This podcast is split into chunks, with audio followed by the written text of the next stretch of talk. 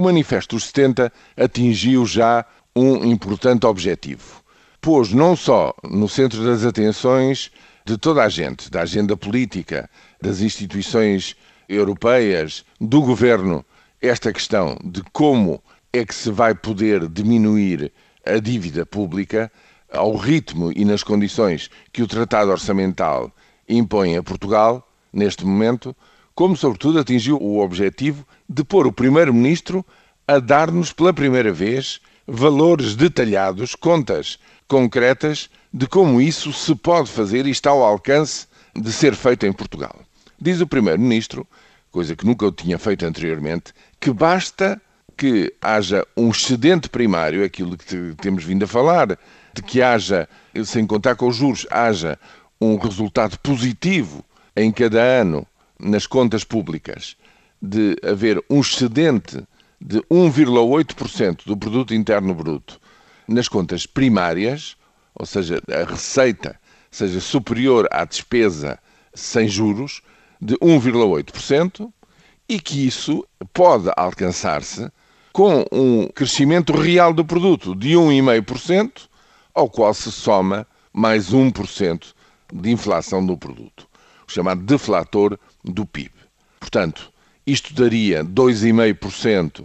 de crescimento em euros correntes do produto para um excedente primário de 1,8%. Ora, estes valores efetivamente são muito razoáveis, são muito alcançáveis eu diria mesmo que, se não estão ao alcance de poder ser atingidos este ano, não faltará muito para que isso possa acontecer. Ora, este, a primeira questão que se põe é que esta conjugação positiva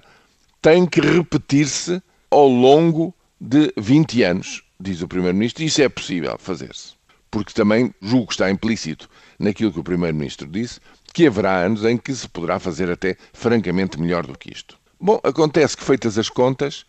estas contas são de sumir, mas não dão o resultado esperado, porque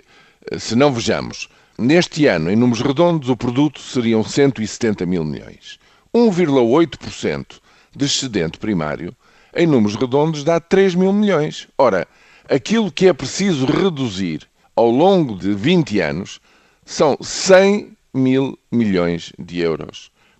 numa aritmética simples, esses 100 mil milhões divididos por 20 anos obrigam a uma redução média anual de 5 mil milhões de euros e não os 3 mil milhões que estão no exemplo do Primeiro-Ministro. Portanto, ou há aqui um outro feito, há aqui um outro impulso que consegue, digamos, os resultados esperados, ou efetivamente, ao fim de 20 anos, acontece aquilo que os subscritores do Manifesto dos 70 é uma, uma das saídas que querem que justamente se prolongue o período de redução da dívida, porque daqui a 20 anos, se se repetisse o cenário do Primeiro-Ministro, não estávamos nos 60% de rácio da dívida em relação ao produto, mas estávamos ainda bem acima disso. Portanto, a explicação do Primeiro-Ministro, salvo melhor opinião, não colhe as exigências que aquilo que, em termos estritos, o Tratado Orçamental nos põe, são bem mais altas do que isto.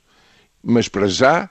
este tema está na discussão pública, tem que ser discutido e, efetivamente, é muito importante que todos os portugueses percebam aquilo que tem que ser feito nas próximas duas décadas.